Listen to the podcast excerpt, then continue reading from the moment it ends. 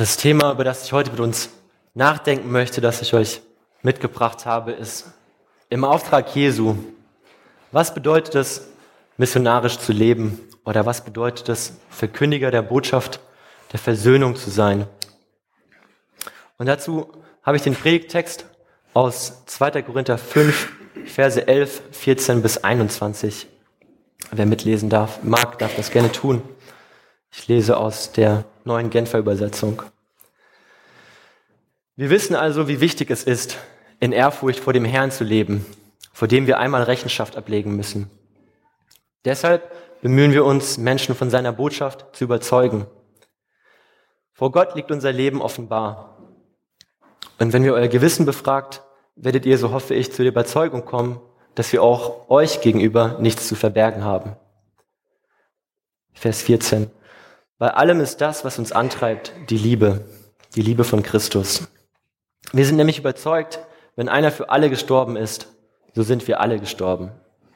Und er ist deshalb für alle gestorben, damit die, die leben, nicht länger für sich leben, sondern für ihn, der für sie gestorben und auferweckt worden ist. Daher beurteilen wir jetzt niemand mehr nach rein menschlichen Maßstäben. Früher haben wir sogar Christus danach beurteilt. Heute tun wir das nicht mehr. Vielmehr wissen wir, wenn jemand in Christus ist, so ist er eine neue Schöpfung. Das Alte ist vergangen, siehe, etwas ganz Neues hat begonnen. Das alles ist Gottes Werk. Er hat uns durch Christus mit sich selbst versöhnt und hat den Dienst der Versöhnung in uns aufgerichtet. Ja, er, der in der Person von Christus die Welt mit sich versöhnt hat Gott, der in Christus die Welt mit sich versöhnt hat, so dass er den Menschen ihre Verfehlungen nicht anrechnet. Und uns hat er die Aufgabe anvertraut, diese Versöhnungsbotschaft zu verkünden. Deshalb treten wir im Auftrag von Christus auf, als seine Gesandten. Gott selbst ist es, der uns gebraucht, um Menschen zur Umkehr zu rufen. Wir bitten im Namen von Christus, nehmt die Versöhnung an, die Gott euch anbietet. Den, der ohne jede Sünde war, hat Gott für uns zur Sünde gemacht, damit wir durch die Verbindung mit ihm die Gerechtigkeit bekommen, mit der wir vor Gott bestehen werden. Die Botschaft der Versöhnung. Das ist die Botschaft, die wir heute immer noch, die für uns immer noch gültig ist und dessen Botschafter, deren Botschafter wir sind. Und das das ist eine Botschaft, die immer aktuell ist. Sie war damals schon aktuell, als Paulus den zweiten Korintherbrief an die Korinthergemeinde geschickt hat. Und sie geht heute auch noch für uns. Denn in Versöhnung können wir das Zeugnis der Liebe Gottes vorleben und mit den Menschen teilen. Aber zuerst möchte ich noch mal kurz ein bisschen den Hintergrund von dem Korintherbrief anschauen und warum Paulus eigentlich die Gemeinde aufruft, sich mit Gott zu versöhnen und was das dann für uns Auswirkungen hat. Schon im ersten Korintherbrief lesen wir, dass die Gemeinde in Korinth immer wieder Probleme hatte. Die Gemeinde ist ungefähr 50 nach Christus von Paulus gegründet worden und er hat sich dann wieder aufgemacht und die Gemeinde wendet sich mit, mit Fragen an ihn, mit Fragen des Glaubens. Denn wenn man, wie man, wenn das so ist, wenn man eine Gemeinde gründet und Leute, die vorher nicht gläubig waren, da kommen Fragen auf. Wie geht das mit dem Glauben? Und für die Korinther damals waren das Fragen, kann ich als Christ, der vorher Heide war, kann ich da noch Götzenopferfleisch essen? Oder kann ich als Jude, der Christ geworden ist, muss ich da noch meine Kinder beschneiden oder nicht? Und für heute, für uns, sind das vielleicht Fragen so, darf ich ins Stadion gehen? Darf ich Bier trinken? Darf ich ähm, mit dem Auto schneller als 70 fahren? Ich weiß es nicht. ähm, es gibt immer wieder neue, neue Fragen, die uns beschäftigen, die uns, ähm, wo wir neu herausfinden müssen, was bedeutet das, was bedeutet Glauben, Leben für uns heute. Und so ging es den Korinthern auch. Aber die Korinther hatten auch noch andere Probleme. Und zwar ging es da viel um Uneinigkeit in der Gemeinde.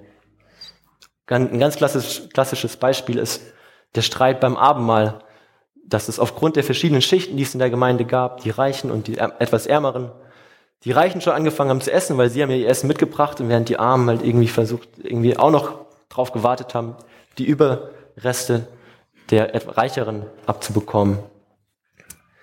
Also es gab aber noch mehr Streitigkeiten mit, mit Beziehungen zwischeneinander, die teilweise vor, vor Gerichte gezogen wurden. Es gab auch äh, viele sexuelle Probleme. Für die Männer damals war das halt irgendwie noch normal, zu Prostituierten zu gehen, weil das in der Kultur damals angesehen war, wenn man als Mann, der eine Stellung hatte, auch regelmäßig zu, äh, in Bordelle gegangen ist, um dort auch irgendwie Unterhaltung zu bekommen. Aber Paulus beantwortet all diese Fragen und sagt so, hey, als Christ hat er was ganz Neues begonnen. Wenn Christus in dir ist, dann bist du eine neue Schöpfung. Wenn Christus in dir ist, dann ist das das Alte, was vorher war, vergangen und was Neues hat begonnen. Und dann gibt es noch diesen Streit zwischen den Superaposteln und Paulus. Diese Superapostel, die Paulus so in 1. Korinther benennt, haben sich gegen Paulus aufgelehnt und versucht, die Gemeinde auch gegen Paulus aufzubringen, weil es da dann um, um Macht ging. Wer hat, wer hat die Kontrolle über die Gemeinde? Wer hat das Sagen? Wer ist der bessere Prediger? Wer ist der bessere Gemeindeleiter? Und jetzt in 2. Korinther versucht Paulus die Gemeinde wieder zur Einheit zu bringen und sagen so, hey, wir alle müssen uns vor Gott verantworten für das, was wir tun mit unserem Leben. Wir alle sind als Christen dazu beauftragt, in Liebe miteinander umzugehen. Wir alle sind als Christen beauftragt, die Versöhnung, die wir mit Gott erlebt haben, weiterzugeben und auch in unserer Gemeinschaft zu leben und darüber hinaus zu leben und weiterzugeben. Und er sagt ganz eindeutig, dass es hier nicht um ihn geht, dass es nicht um das geht, was Paulus alles geleistet hat, sondern es geht ihm darum, dass er aus der Motivation, für Gott zu streiten, für Gott aktiv zu sein, Menschen von Jesus zu erzählen, dass er angetrieben ist von der Liebe, wie wir später noch sehen darum immer wieder zur Gemeinde kommt und versucht, die Gemeinde zur Einheit zu bringen. Paulus stellt sich so hin, als, als er gar nicht anders kann, weil ihn diese Botschaft so ergreift, dass er diese Botschaft teilen möchte. Die Gnade Gottes, die er erlebt hat, als einer, der die Christen selbst verfolgt hat und die ihn so verändert hat. Und diese Botschaft von der Gnade, die verpflichtet uns zum Handeln. Sie motiviert uns zum Handeln. Sie macht uns zu Botschaftern der Versöhnung der Versöhnung zwischen Gott und zwischen den Menschen. Und sie macht uns zu Botschaftern des Reich Gottes, in dessen Auftrag wir unterwegs sind. Und ich möchte mit uns jetzt erstmal so ein bisschen nochmal über die Motivation eines Botschafters nachdenken. Warum sollen, sollen wir motiviert sein, Botschafter der Versöhnung zu sein, wie Paulus es war? Und was bedeutet es, Botschafter der Versöhnung zu sein? Wie sieht ein Leben dann praktisch so aus? Ähm, wie sieht ein Leben aus, das im Auftrag Gottes gelebt wird?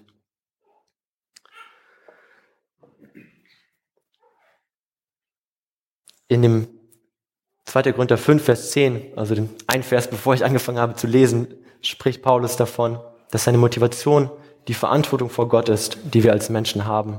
Und da heißt es, denn wir alle müssen einmal vor dem Richterstuhl von Christus erscheinen, wo alles offengelegt wird. Und dann wird jeder den Lohn für das erhalten, was er während seines Lebens in diesem Körper getan hat. Ob es nun gut war oder ob es böse war. Und dann geht es weiter. Wir wissen also, wie wichtig es ist, in Ehrfurcht vor dem Herrn zu leben. Und dass wir deshalb uns bemühen, Menschen von seiner Botschaft zu überzeugen. Jeder Mensch muss sich also einmal vor Gott verantworten. Als Gott uns damals geschaffen hat, als sein Ebenbild, hat er uns schon den Auftrag mitgegeben, das Leben sinnvoll zu gestalten. Er hat uns an die Schöpfung gestellt und gesagt, bewahre und bebaue die Schöpfung. Kümmere dich um die Tiere, kümmere dich um das Land, kümmere dich um deine Mitmenschen. Es geht um Gemeinschaft. Dadurch, dass Gott uns das Leben geschenkt hat, hat er uns die Freiheit geschenkt, auch zu handeln und das Leben zu gestalten. Das ist ein wichtiger Punkt, den wir als Menschen verstehen dürfen, dass wir unser Leben gestalten dürfen, mit dem Wissen, dass, es, dass wir es auch sinnvoll gestalten dürfen. Und jetzt kann ich auf mein eigenes Leben schauen und sagen, so, hm, wie oft bin ich dieser Verantwortung nicht gerecht geworden? Und ich glaube, das ist normal. In meiner Schulzeit war ich einer der Jungs, die seine Mitschüler geärgert und gemobbt haben teilweise. Als Kind war ich auch nicht immer der Preiste zu Hause und habe oft irgendwie das, was meine Eltern mir gesagt haben, ignoriert. Und das zieht sich so weiter durch mein Leben und wenn man so zurückschaut, weiß man, das war nicht besonders gut und ich habe dadurch kein besonders gutes Zeugnis abgegeben von dem, was ich eigentlich glaube. Aber Gott hat auch wieder einen Neuanfang für uns. Nichtsdestotrotz bleibt die Verantwortung, die wir haben, bestehen. Einmal wird unser Leben vor Gott offenbar. Es wird offengelegt wie ein Buch und dann kann man durchschauen, was man alles gemacht hat. Und dann müssen wir uns dafür verantworten. Setzen wir uns für das Gute ein oder für die Nöten der anderen.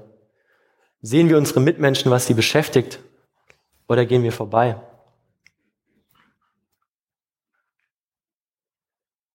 Wissen wir also, dass wir diese, diese Verantwortung für unser Leben haben, dass wir es, die, den Auftrag haben, das Leben nach dem Willen Gottes zu gestalten, gottgefällig zu gestalten. Eine weitere Motivation für Paulus ist die Liebe Christi. Da heißt es in Vers 14, bei allem ist das, was uns antreibt, die Liebe von Christus. Die bedingungslose Liebe Gottes zu uns unvollkommenen Menschen lässt uns keine andere Wahl, als dass wir sie weitergeben und von ihr erzählen. Dass wir diese Liebe Gottes leben. In unserem Leben, in unserer Gemeinschaft, in unseren Familien, in unserem Umfeld. So wie Gottes Liebe am Kreuz, wo Jesus gestorben ist, die Arme öffnet und Raum schafft für jeden Einzelnen auf der Welt. Für unsere Nachbarn, für unsere Feinde. So sind wir eingeladen, Raum in unserem Leben zu schaffen, für unseren Nächsten, für unseren Mitmenschen, für die Menschen, die wir vielleicht versuchen zu vermeiden manchmal, aber auch vor allem mit die Menschen, die, die um uns herum sind, mit denen wir ständig in Kontakt sind. Denn es heißt, einer ist für alle gestorben und deswegen sind alle gestorben. Er starb deshalb für alle, damit die, die leben, nicht länger für sich leben, sondern für ihn, der um ihretwillen gestorben und auferweckt worden ist.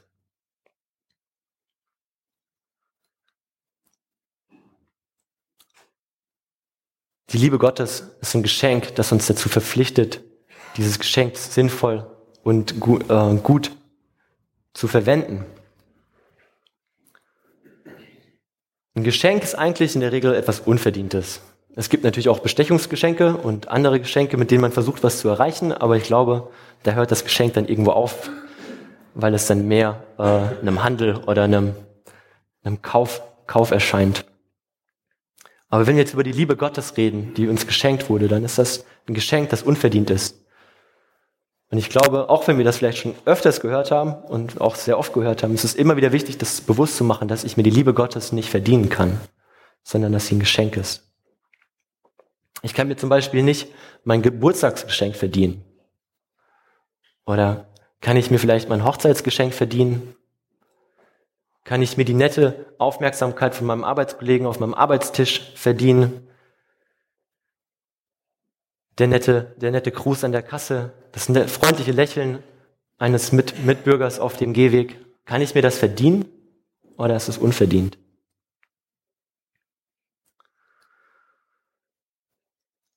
Trotzdem haben wir als Menschen, glaube ich, irgendwie so bestimmte Regeln, wenn es ums Schenken geht.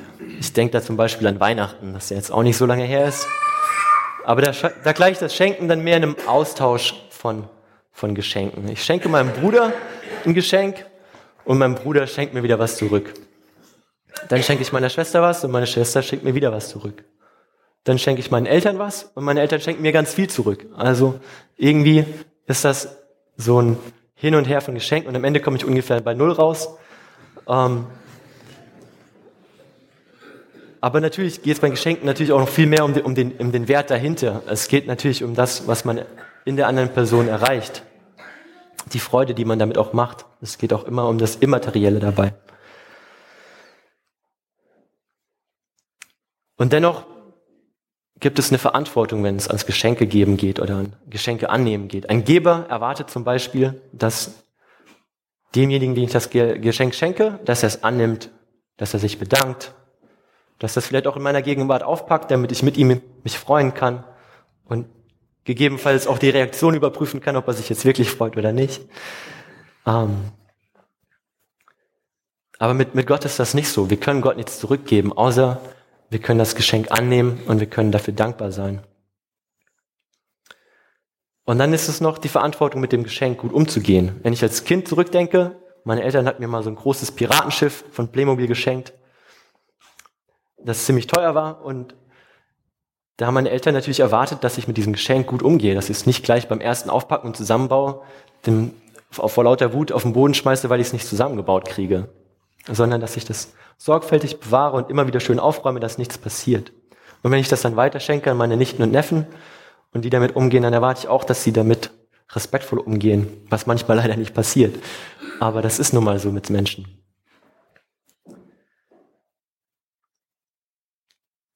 Und wenn wir nun die Liebe Gottes von Gott geschenkt bekommen, dann ist das, was Gott von uns erwartet, vielleicht, dass wir das Geschenk annehmen und dass wir diese Liebe weitergeben. Denn ich glaube, dass die Liebe Gottes und Glaube an sich nichts Privates ist. Auch wenn das uns vielleicht in der Gesellschaft oder in unserem Umfeld manchmal so vermittelt wird, dass die Leute sagen, ja, ist schön und gut, dass du an Gott glaubst, aber mach das bitte zu Hause, lass mich damit in Ruhe, ist völlig okay. Ähm. Aber der Fußballfan, der, der im gleichen Zug sitzt wie ich, der lässt mich auch nicht in Ruhe mit seinen Fangesängen und seinen, seinen Schals und seinem Trikot. Oder ähm, wenn ich verliebt bin, dann möchte ich auch irgendwie meiner Freundin sagen, dass ich sie liebe. Dann lasse ich sie und dann sitze ich auch nicht in meinem Zimmer und denke, ach, ist ja schön, dass ich jetzt verliebt bin. Und ähm, ich freue mich, aber ich sagen muss ich sie ja nicht. Das weiß sie ja bestimmt. Das ist ja nur meine private Angelegenheit. Ich glaube, im Glauben und gerade im Glauben leben, geht es darum, dass wir das miteinander teilen, dass wir das, wovon wir überzeugt sind, mit den Mitmenschen um uns herum teilen, weil es uns wichtig ist, weil wir irgendwie erleben, dass da Wahrheit dran ist dass wir die Befreiung erleben, die in der Vergebung Gottes kommt. Dass wir die Freiheit, die in der Liebe Gottes da ist, mit den Menschen teilen und sagen so, hey, es gibt einen, der dich liebt und ich möchte dir diese Liebe weitergeben. Glaube leben und weitergeben ist also zutiefst der Kern des Evangeliums und das Leben als Christ, als Christ in der Nachfolge Gottes. Wir leben also nicht mehr für uns selbst, sondern für Gott, der für uns alles gegeben hat, ohne dass wir es verdient haben. Und deswegen ist es unser Auftrag, diese Liebe und diese Vergebung und diese Versöhnung mit Gott, die so befreiend ist, mit der Welt, mit den Menschen um uns herum teilen. Und das führt uns zu dem Punkt, das als Leben, das Leben des Botschafters der Versöhnung. Wie sieht das aus als Botschafter der Versöhnung? zu leben. Und warum sind wir eigentlich Botschafter? Ich möchte nochmal kurz zurückkommen zu dem Tod und der Auferstehung von Jesus. Dadurch stehen wir Menschen vor einem Neuanfang. Gottes Reich ist angebrochen. Es ist mitten unter uns. Und wir können es sehen, dort und hier vereinzelt, wo Menschen in der Liebe miteinander begegnen. Dort, wo Gutes getan wird. Dort, wo inmitten von Streit, Konflikten und Krieg Frieden gestiftet wird. Letztens war neulich in den, in den Nachrichten ein Beitrag über ähm, verschiedene christliche Hilfswerke, die in Aleppo, nachdem Aleppo zurückerobert wurde, eine Suppenküche aufgebaut haben, um Menschen auf beiden Seiten, den Anhängern von Assad und den Anhängern von den Rebellen, Suppe gebracht haben. Dort beginnt Reich Gottes.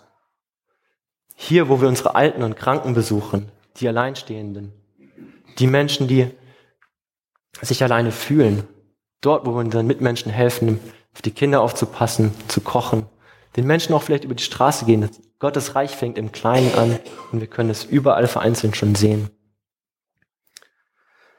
Und es geht weiter, denn in Christus, wenn wir in Christus sind, so sind wir eine neue Schöpfung, heißt es in Vers 17. Das Alte, also das, was vorher war, ist vergangen und etwas Neues hat begonnen.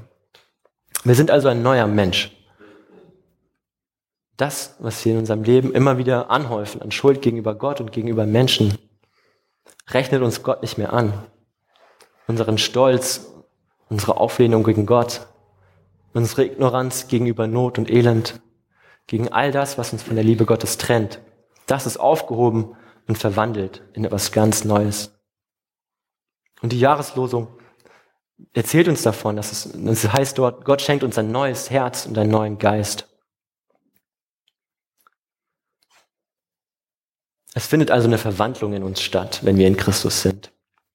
Und diese Verwandlung, finde ich, kann man ganz schön mit dem Bild von dem Schmetterling vergleichen. So ein Schmetterling, der durch, durchläuft vier Phasen, bis er von einem, von einem Ei zum Schmetterling wird. Also erst nach der Paarung von zwei Schmetterlingen werden irgendwo auf einem Blatt Eier abgelegt. Die, aus denen schlüpfen dann irgendwann Raupen, so meistens grünlich, bräunlich, haarig, dicklich, manchmal auch ziemlich hässlich, finde ich. Und dann kriechen die so über die Blätter und über die Bäume. Manchmal fallen die runter, müssen wieder mühselig hochklettern, um ihre Nahrung zu, zu bekommen. Und sie fressen sich so durchs Leben, bis sie irgendwann genug haben und sich zur, zum Kokon verpuppen. Und aus diesem Kokon schlüpft dann endlich irgendwann dieser wunderschöne Schmetterling, der durch die Luft fliegen kann, der zum Botschafter der Schönheit der Schöpfung, der zum Botschafter der Schönheit Gottes wird, an dem wir uns freuen dürfen. Es ist also was ganz Neues. Wir haben diese Raupe, die an den Boden und an das Kriechen gebunden ist, und wir haben den Schmetterling, der fliegen kann, der sich frei bewegen kann. Und so ist das mit uns. Es hält uns nichts mehr am Boden, wie die Raupe am Boden gehalten wird, weil sie nicht fliegen kann, sondern wenn wir in Christus sind, sind wir frei, frei unser Leben nach seinem Willen zu gestalten und das Gute zu tun. Ich möchte noch ein Zitat von Bonhoeffer dazu sagen, äh, dazu bringen. Und dort heißt es, es geht nichts verloren. In Christus ist alles aufgehoben, aufbewahrt. Allerdings in verwandelter Gestalt. Durchsichtig, klar, befreit von der Qual des selbstsüchtigen Begehrens. Christus bringt dies alles wieder, und zwar so, wie es von Gott ursprünglich gemeint war, ohne die Entstellung der Sünde. Wir stehen von einem Neuanfang. Wir stehen wieder dort, am Anfang mit Gott, wo der Gott, wo Gott mit Menschen Gemeinschaft hat, ohne irgendwelche Bedingungen, ohne das, was uns von Gott trennt. Und das ist Versöhnung, denn Versöhnung bedeutet auch immer Wiederherstellung.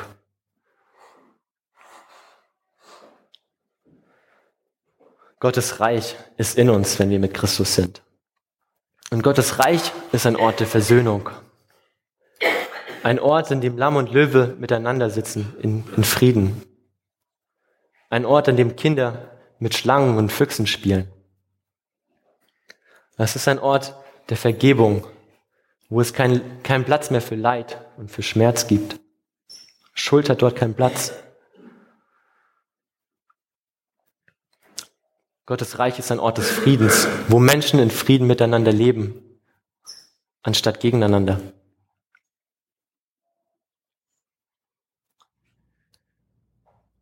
Und diese Botschaft der Versöhnung und der Vergebung hat Gott uns Menschen aufgetragen.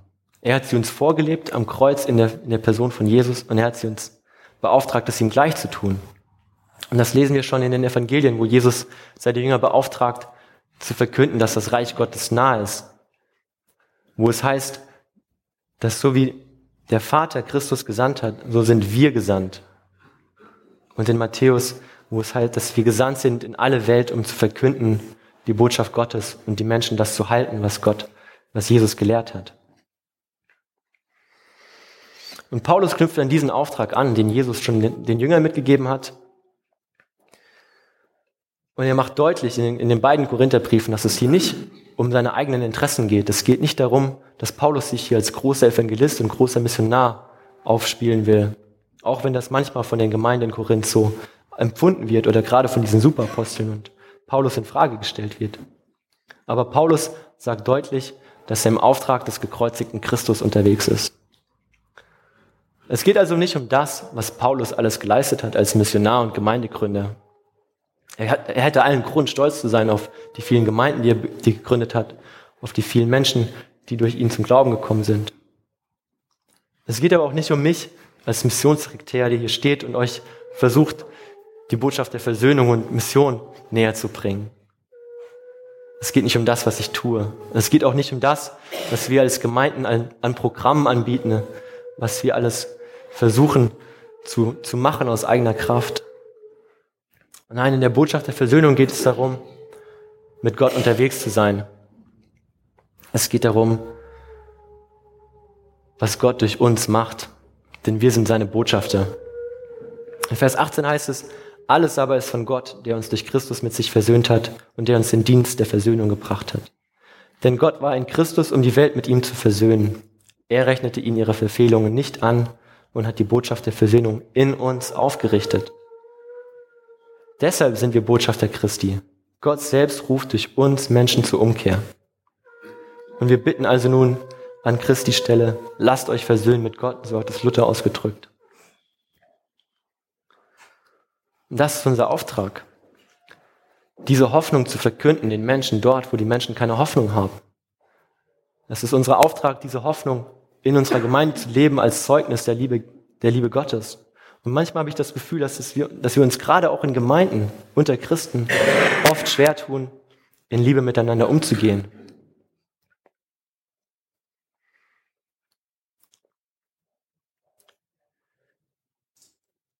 Aber wenn man über Versöhnung nachdenkt und über diese Auswirkungen der Wiederherstellung, dann ist das ein unglaublich befreiendes Gefühl, dann ist es eine unglaubliche Kraft, die in einem Menschen wirkt. Und ich glaube, jeder von uns hat diese Versöhnung irgendwo schon mal erlebt. Aber ich glaube, wir müssen immer wieder diese Versöhnung und Vergebung erleben. Vor allem mit Gott, aber auch immer wieder mit Menschen. Und als ich nun vor, vor vier Monaten im Herbst in Vancouver war, habe ich dort auch meine damalige Freundin wieder getroffen, die ich in meinem Freiwilligendienst dort kennengelernt hatte. Und ich wusste so, wir werden uns wieder begegnen, weil wir den gleichen Freundeskreis hatten. Aber ich war mir gleichzeitig irgendwie auch unsicher, wie, wie kann man sich wieder begegnen, weil ich, ich war mir meiner Schuld bewusst, die ich dazu beigetragen habe, dass die Beziehung nicht funktioniert, dass ich sie verletzt habe und dass die Beziehung auch zerbrochen ist. Und auch wenn in der Zwischenzeit Jahre vergangen sind und man eigentlich irgendwie auch wieder geschafft hat, ab und zu miteinander Kontakt zu halten, war doch irgendwie noch etwas da, was irgendwie einen getrennt hat, was einen nicht wirklich in die Augen schauen lassen hat. Und so haben wir uns dann einen Abend zusammengesetzt und gedacht, hey, lass uns nochmal drüber reden. Lass uns nochmal austauschen, was hast du erlebt, was habe ich erlebt und uns gegenseitig für das vergeben, was wir einander wo wir uns einander verletzt haben und wo wir falsch gehandelt haben. Und auch wenn wir danach erstmal irgendwie ein bisschen Abstand voneinander nochmal nehmen mussten und erstmal keinen Kontakt hatten, so haben wir es dann doch geschafft, immer wieder uns zu begegnen und uns auch in die Augen zu schauen und zu sagen, hey, was ganz Neues hat begonnen. Das, was vorher zwischen uns war, ist vorbei. Es ist vergeben. Wir sind wieder versöhnt. Wir können einen neuen Abschnitt gehen und sagen, wir können als Freunde unterwegs sein. Und so, so ging das dass wir den richtigen Schritt in die richtige Richtung der Versöhnung gegangen sind, so dass wir nun wieder Gemeinschaft miteinander haben können, dass wir das Leben irgendwie auch teilen können und wissen so, hey, wir sind als Freunde füreinander da. Und das, was uns vorher getrennt hat, trennt uns nicht mehr. Und so ist das mit Gott und uns. Gott macht den Schritt auf uns zu und sagt, hey, ich vergebe dir all das, was du gegen mich getan hast, all das, was du gegen andere Menschen getan hast und mich dadurch verletzt hast, weil Christus in jedem Menschen ist. Und Gott reicht uns die Hand und er sagt, lass dich versöhnen mit Gott. Das ist also unser Auftrag, diese Versöhnung mit Gott zu verkünden. Und wenn wir diese Versöhnung selber erlebt haben, dann glaube ich, dass es wie bei Paulus ist, dass er nicht anders kann, als davon zu erleben, zu erzählen und weiterzugeben. Dass die Liebe in uns dann uns antreibt oder wie, Paulus, wie es auch im Urtext heißt, dass die Liebe uns drängt, von der Liebe Gottes und von der Versöhnung Gottes zu verkünden. Dann können wir so eifrig wie ein Fußballfan im Stadion die Liebe zu seinem Verein ausdrückt, ähm, können wir auch von Gott erzählen und von dem, was er in unserem Leben getan hat, von der Verwandlung, die in uns stattfindet.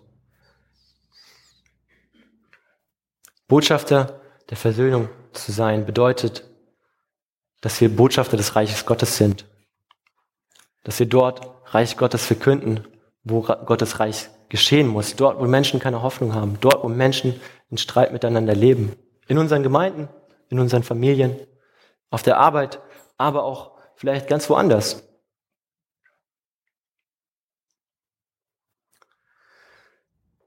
Im Auftrag Jesus unterwegs zu sein, bedeutet, diese Versöhnung in unserem Umfeld zu leben. Vielleicht bedeutet das, dass du heute hier zum ersten Mal da bist und diese Botschaft hörst und du denkst, ich möchte das.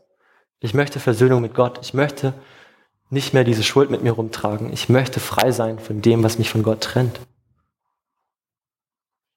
dann lade ich dich ein dazu zu sagen, Gott, vergib mir, ich möchte für dich leben. Dann komm und rede mit einem von den Leuten hier in der Gemeinde oder mit mir. Vielleicht heißt es aber auch für dich, dass du dir neu bewusst wirst, dass du Botschafter der Versöhnung Gottes bist. Vielleicht bist du schon mehrere Jahre als Christ unterwegs und du kommst hier regelmäßig in die Kirche, weil man das halt so Sonntag macht.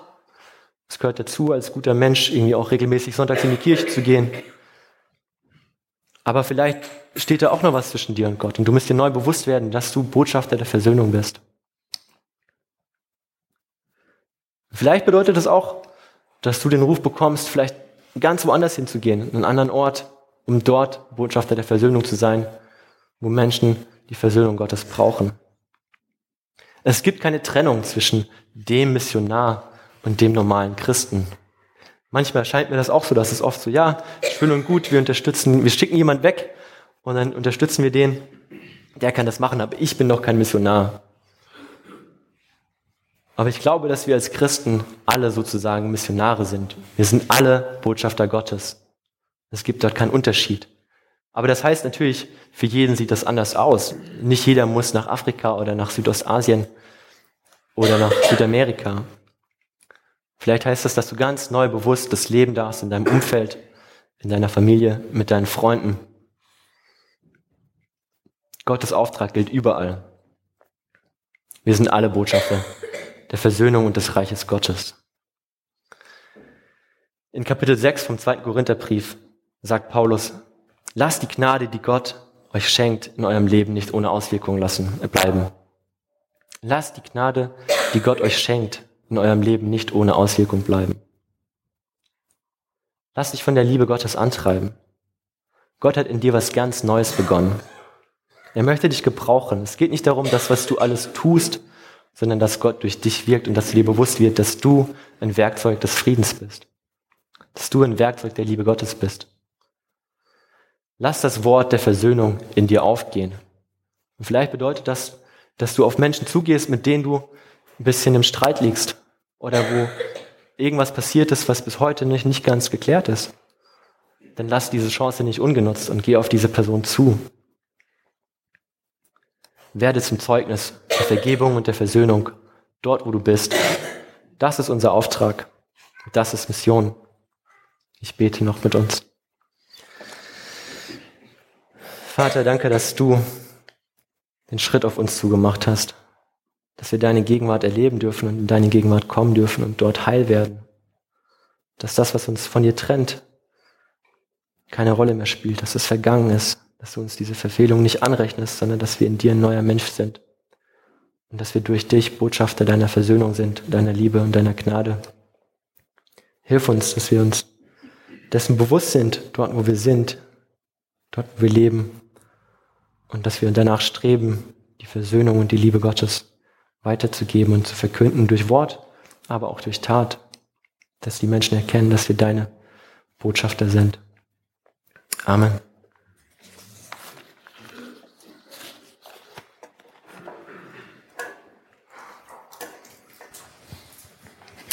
Wir singen nun das nächste Lied.